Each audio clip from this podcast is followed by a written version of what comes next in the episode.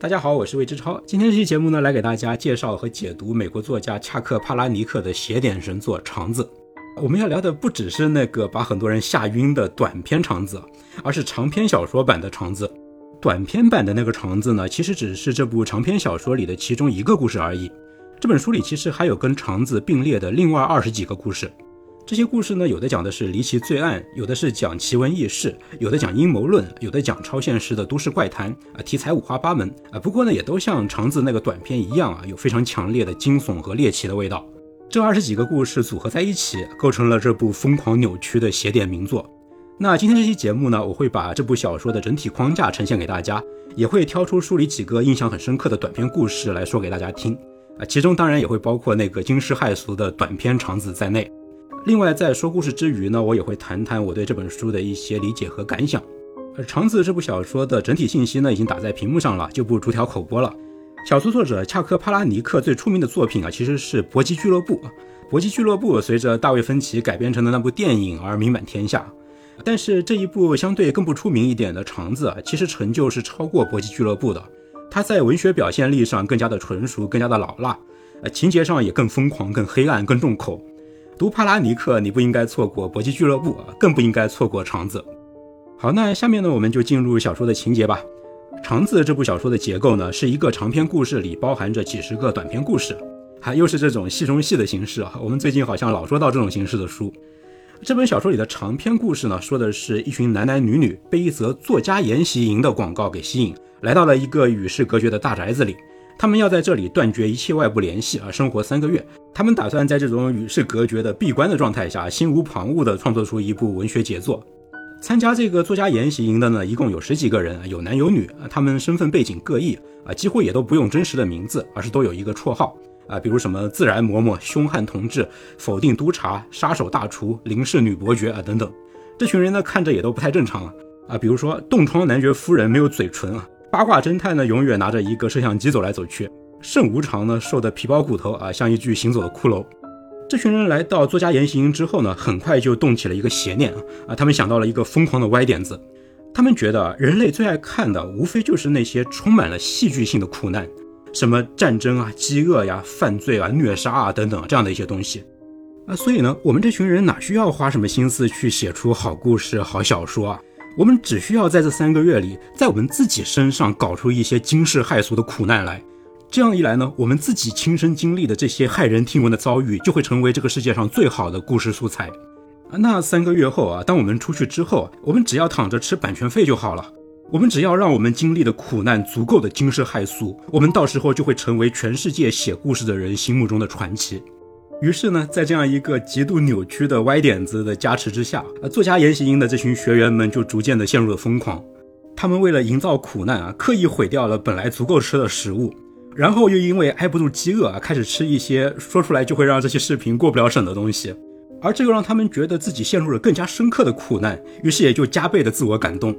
他们还为自己安排了各种苦难的角色啊，有的负责当苦命鸳鸯，有的负责当恶魔，有的负责当英雄啊，以便丰富苦难的层次啊。他们也迷恋于自己扮演的那个角色不可自拔。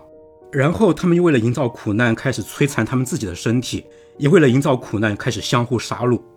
最后，作家研习营就在一堆残肢断臂散发的血腥气和一堆腐烂尸体散发的臭气里落下了帷幕。《肠子》这本书从头贯穿到尾的这个长篇故事啊，讲的就是这群家伙逐渐着魔的这个过程。小说的英文原名叫做《Haunted》，啊，有被鬼缠住的这个意思。我觉得最恰当的翻译啊，其实就是着魔。光听我的刚才这一段讲述呢，你可能会觉得这个故事非常的不现实嘛，人再疯也不可能疯到这个地步啊。但其实呢，这本小说的文字氛围是极度写意的，它不是那种作者会详细交代前因后果的那种写实流派的小说。作者恰克·帕拉尼克的文字啊，是像子弹一样啪啪啪啪这样打到纸上的，大量的短句，没有一点拖泥带水。他用几个短语啊，就能非常精准地构建出一幅画面，很精准地传达出一个观念。这种文字呢，会一下子把你拖进作者营造的那个气场里。所以读作家言行的这个故事啊，你的感觉不是像在看一个有头有尾的连续剧，而是有点像来到一个剧场啊，突然一束灯光就把舞台照亮。这时候你就已经看到这样的一群疯子在舞台上开始他们疯狂的表演了，呃，他们的那种疯癫状态啊，在现实里是完全不合情理的，但在那个舞台上却又是完全自洽的啊，大概就是这样的一种感觉。呃，那么在渐渐着魔的这个过程里呢，作家研习营的这些学员们逐个开始讲起他们自己来到研习营之前经历的一些故事。这几十个故事呢，就在刚才这个长篇故事的框架之内啊，构成了小说的另外一半篇幅。第一个出来讲故事的是那个皮包骨头的圣无常，他抛出的故事就是那篇大名鼎鼎的肠子开篇即王炸。肠子这个故事其实只有几千个字啊，情节非常的简单啊，甚至可以说是只有一个画面而已啊。他说的是这么个事儿。男生到了青春期啊，荷尔蒙爆棚啊，对性充满了渴望啊，同时呢，对获取性快感的方式啊，也充满了渴望啊，你懂的。所以呢，青春期男孩子经常会有各种冲动啊，去尝试一些奇奇怪怪的方式来手淫。听到这里的男观众们啊，有一个算一个啊，都肯定在心里默默点头了。呃，你们当初在这方面肯定都有过一些疯狂的想象，甚至也有过一些疯狂的尝试。肠子这个故事的主人公盛无常呢，他在青春期的时候啊，就探索出了一种快感爆炸的手淫方式，那就是他会潜到自家的游泳池的池底啊，憋着气来手淫。但这不是全部啊，他说最棒的部分就是游泳池过滤和循环马达的进水口，呃，他光着身子啊，屁股坐在循环水马达的那个孔上啊，享受那种被吸吮的快感。结果那一回呢，当他享受完快乐，准备浮出水面呼吸点新鲜空气的时候，出事了，他发现自己起不来了。可能是那一回位置卡的实在太准了，这位仁兄的臀部被马达孔完全吸住了，但他肯定不甘心憋死嘛，于是呢，丹田中升起一股蛮力，两脚一蹬啊，居然就往上浮了一段。可还没到水面啊，他就发现自己好像被什么东西拉住了，他悬在水中央啊，再也无法上升了。他回头一看，看到了什么呢？啊，做好心理准备啊，接下来这一段是原文：明亮的光点不停地在我眼前闪来闪去，我转头往后看去，可他完全说不通。那条粗索像某一种蛇，青白色的，还看得见上面有血管，由出水口上来，咬紧了我的屁股。有些血管在往外渗血，红红的血在水底看起来是黑色的，由那条蛇苍白的皮肤上的小小裂缝飘了出去，消失在水中。而那条蛇薄薄的青白色皮肤里面还看得见一坨坨消化了一半的食物。这是唯一可以说得通的事。有什么可怕的海怪？一条海蟒。从来没有在光天化日下见到过的东西，一直躲在游泳池出水口的黑暗深处，等着咬我。你能看见纠结在蛇肚子里的有玉米和花生，你还看得见一个长形的亮橘色的球，就像我爹逼我吃的那种大型的维生素丸。就是看到那颗维生素丸才救了我的命。那不是一条蛇，那是我的大肠。我的肠子给拖出了我的身体，这是医生所谓的脱垂。我的肠子被吸进了下水口。被困在水里的主人公该怎么办呢？要是再游不上去啊，他就会被淹死了。小说里接下来是这样写的：你们也听过那些故事，说落入陷阱的野兽会咬断自己的腿。哎，随便哪只土狼都会告诉你，咬几口可比死掉强多了。你得扭过身子去，用一只手勾在膝盖后面，把那条腿抬到你脸上，然后想办法往你的屁股咬下去。在喘不过气来的时候，只要能再吸一口气，你是什么都会咬的。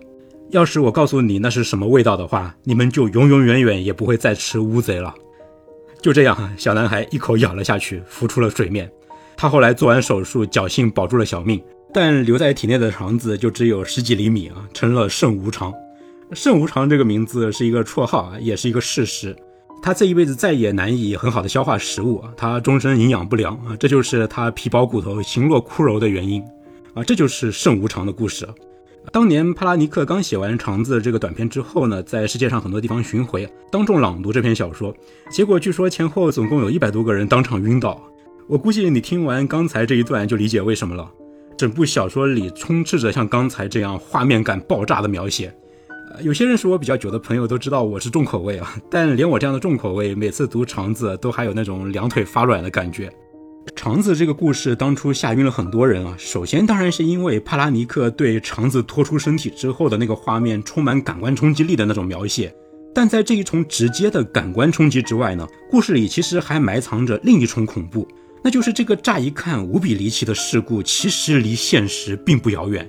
就像我刚才说的，每一个过了青春期的男人看到这个故事开头的时候，都会会心一笑，联想起自己当年做过的某些疯狂的尝试。所以，当他们读完这个故事的时候，是真的会菊花一紧的。呃，他们会想到，只要自己当年的某一次疯狂尝试跑偏了那么一点点啊，那他们可能就要跑去跟圣无常抱团取暖了。所以呢，肠子这个故事的第二重恐怖就在于啊，它会让很多人啊，至少是让男人啊，强烈的感受到深渊就在伸手可及之处。它让我们意识到，曾经在自己脑海中划过的某一个邪念、一个恶念或者一个歪点子，只要它稍稍再过火那么一点点，可能就会让我们滑入万劫不复的深渊。所以读完其他恐怖小说，你的感觉可能是心有余悸；但读完肠子这个故事呢，你的感觉很可能是后怕，是突然意识到自己离悲惨的命运可能曾经只有一步之遥。这本书里的其他大部分故事，在立意上啊，其实都与肠子一脉相承，呃，都是故事里的人物起了一个邪念、一个恶念，或者是动了一个歪点子，然后就有人会因为这个邪念或者歪点子倒了大霉。呃，这些故事可能也都会让一部分读者在内心深处隐隐的产生一种共鸣。呃，他们可能未必都像肠子这样让人后怕，但可能也会同样提醒你，一些龌龊的阴暗的东西就潜伏在我们一念之间就触碰得到的地方。呃，比如我们来看一看作家研习营的另外一位学员游民夫人带来的故事《混迹下流》。最近我们老在新闻里看到各种名目的名媛啊，什么佛缘、病缘、菜缘、幼儿园啊，简直妖孽横行。游民夫人的这个故事呢，讲的是一种更加奇葩的缘——流浪缘。游民夫人啊，曾经是一个亿万富婆，混迹于各种慈善拍卖会和顶级的名流聚会。有一天呢，她偶然在街边发现了一个蓬头垢面的流浪女子，竟然是他们这个富豪圈子里的一位大名媛。事后一向他打听才知道是怎么回事啊！原来这位大名媛过腻了富婆的生活。他说，乘喷气式飞机来往的阔佬啊，就是最早的无家游民。我们也许有十几栋房子，各在不同的城市里，可是我们还是只靠一个箱子生活。啊，他说的箱子就是指飞机机舱了。那既然顶级富豪的生活本质上跟街上的流浪汉没有什么区别，那为什么不索性捅破窗户纸，真的去当一个流浪汉呢？而那位大名媛是金句连篇啊！她说：“新的财富就是贫穷，新的名人就是无名小卒。”她说：“整个喝香槟、吃鱼子酱的生活方式早就没劲了，搭上喷气式飞机从这里到罗马才六个小时，让逃避变得太容易了。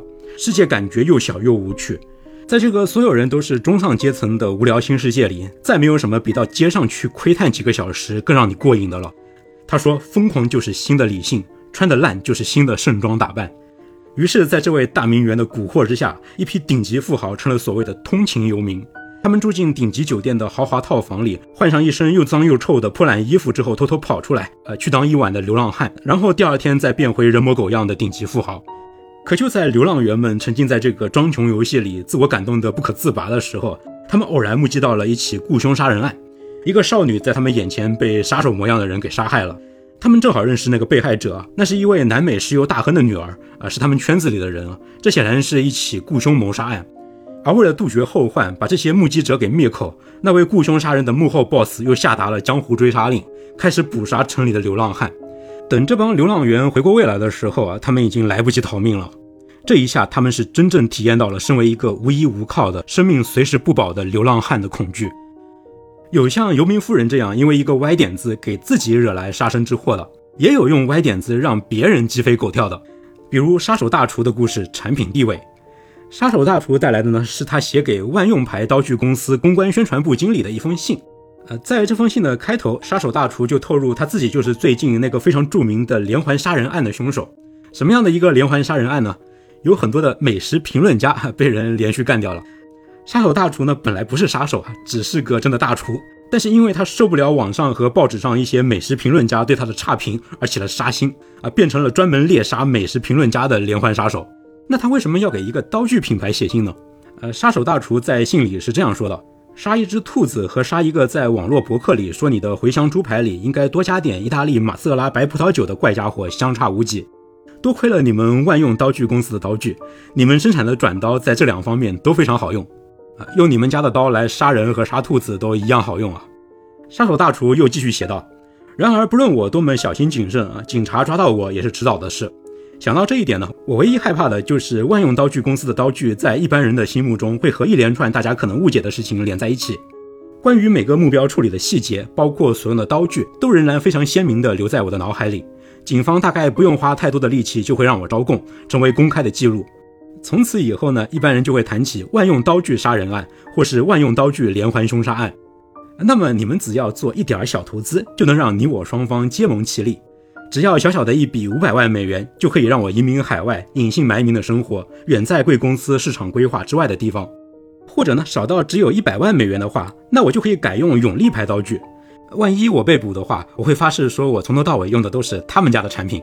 一百万美元对产品的忠诚度值这么多钱吧？在这个世界上，肯终其一生来让产品始终维持高质量的人实在是太少了。我为你们喝彩，始终是你们产品的头号爱好者理查·塔波特上。这个故事就结束在这封信的落款处。你看啊，这就是一个邪恶的歪点子，让人家陷入了鸡飞狗跳的境地里。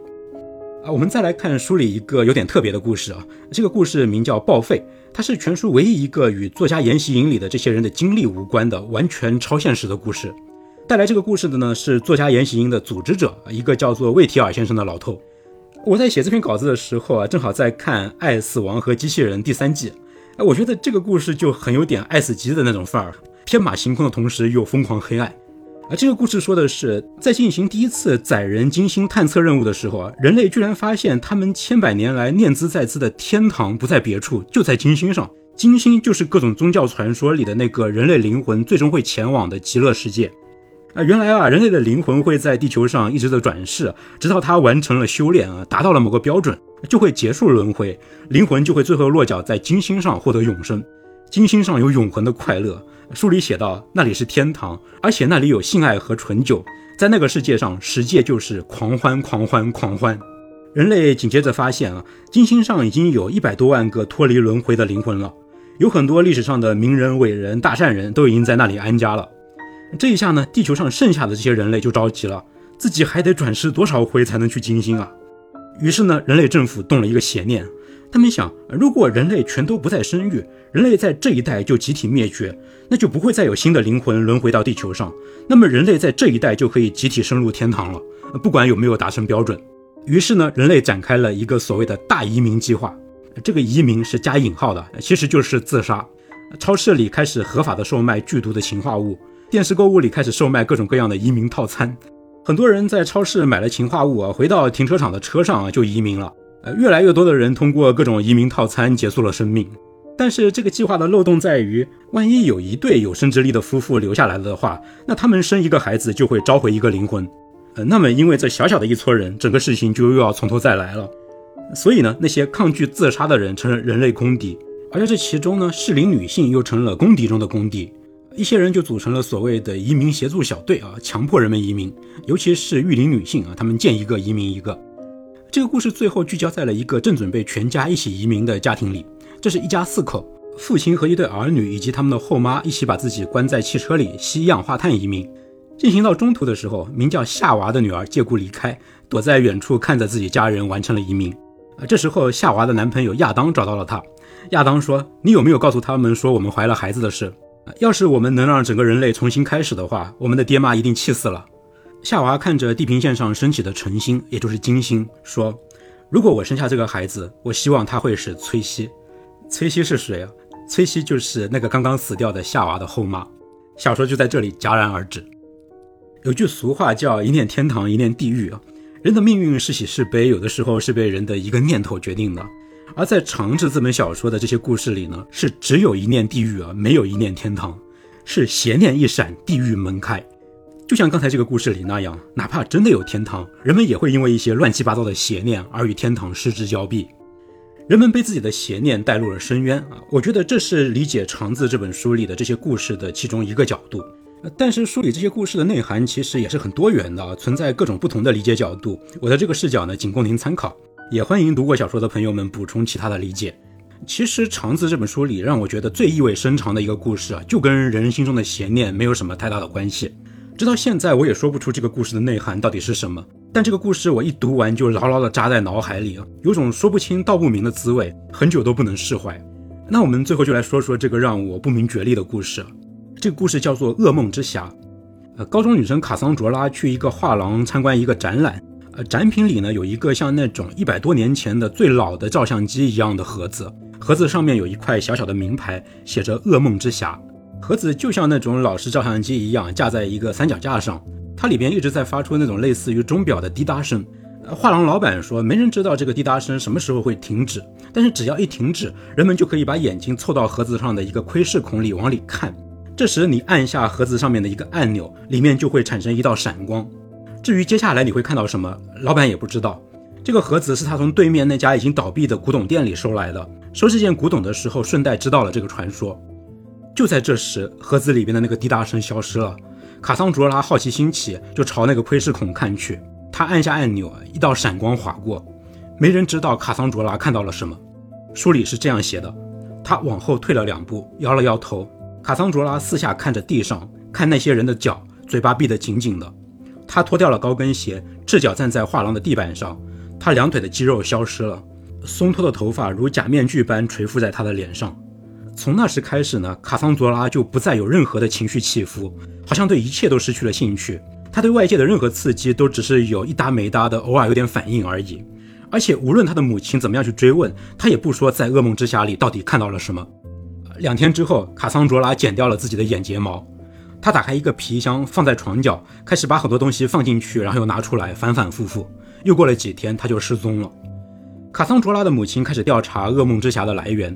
她先是追查到那家已经倒闭的古董店，发现原来古董店老板的孙子也是在一次看过噩梦之匣里的东西之后，就陷入了跟卡桑卓拉一模一样的情况。卡桑卓拉的母亲最后又回到了那个画廊，结果发现画廊老板竟然也变成那样了。原来老板禁不住好奇，也往噩梦之匣里看了一眼。好在画廊老板还愿意说点什么。他是怎么形容自己在噩梦之匣里看到的东西的呢？他说，曾经有个周末，他得去一个公园参加一个以前工作过的公司同仁的野餐会，那是他很讨厌的工作。他为了恶作剧，没有带食物，却带了一个大篮子，里面装满了受过训练的鸽子。到所有的闲聊都结束的时候，画廊老板说该是打开篮子的时候了，鸽子飞了出来。那些人在这一阵白色的混乱中，在这一阵由野餐中心爆发出来的风暴中，有人尖叫，有人往后倒在草地上。书里接着写道。在大家发现这事不会伤到他们之后的那一刻，在他们发现一切很安全的时候，那是他们所见过最美好的景象。他们退缩，吃惊的连笑都笑不出来。在那似乎漫无止境的漫长一刻里，他们忘记了所有重要的事情，只看着那一群白色的翅膀飞入蓝天。他们望着鸽群盘旋，然后分散开来，而那些鸽子受过多少次训练的，各自寻自己的路，飞向他们每次都知道真正的家在哪里的地方。画廊老板说。那个就是在噩梦之匣里的情景，他说那是超越死后来生的东西，在盒子里的不是我们称为生命的东西，我们的世界是一个梦境，无限虚假，一场噩梦。只要看上一眼，你的生命、你的努力、挣扎和忧虑，一切都变得毫无意义，一切都是幻影。画廊老板最后说：“你在盒子里看见的是真正的现实。”噩梦之匣这个故事就是在画廊老板的这句话里结束的。在一个盒子里看见了真正的现实，我无法想象那到底是一个什么样的画面。我不懂，但是我大受震撼。呃，其实读完书里的这些短篇故事之后，再回头去看那个学员集体陷入疯狂的长篇故事，那就会发现这里面其实有一个绝大的讽刺。呃，那群学员为了成就心目中不朽的文学作品而不惜自残，不惜相互杀戮，啊，完全魔怔了。但是他们却没有意识到，他们自己说出来的那些故事本身就已经是非常了不起的文学杰作了。无视自身经历过的真正的苦难，而去刻意制造苦难，这是双重的魔怔，这是彻底的着魔。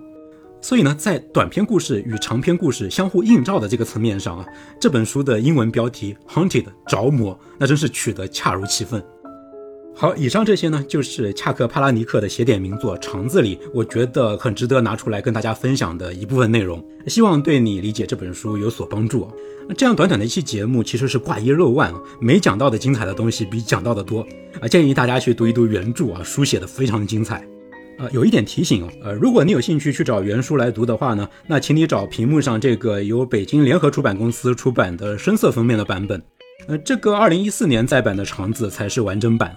呃，更早的时候，吉林出版集团出过一个浅色封面的版本，呃，那个版本的肠子里居然是没有肠子这个短片的，肠子里没有肠子啊，这也算是当年文学爱好者圈子里一个不大不小的梗了啊。那如果你喜欢听我讲书呢，也可以关注一下我与 B 站合作的心理学课《心理学通识与心知》，已经在 B 站课堂上线了，课程陆续更新之中，感谢你的支持。我是魏之超，我会在这个频道里持续输出我的三大爱好：心理学、读书和电影。如果你喜欢我的节目，请关注、点赞、收藏、评论啊，这对我非常重要。咱们下期节目再见。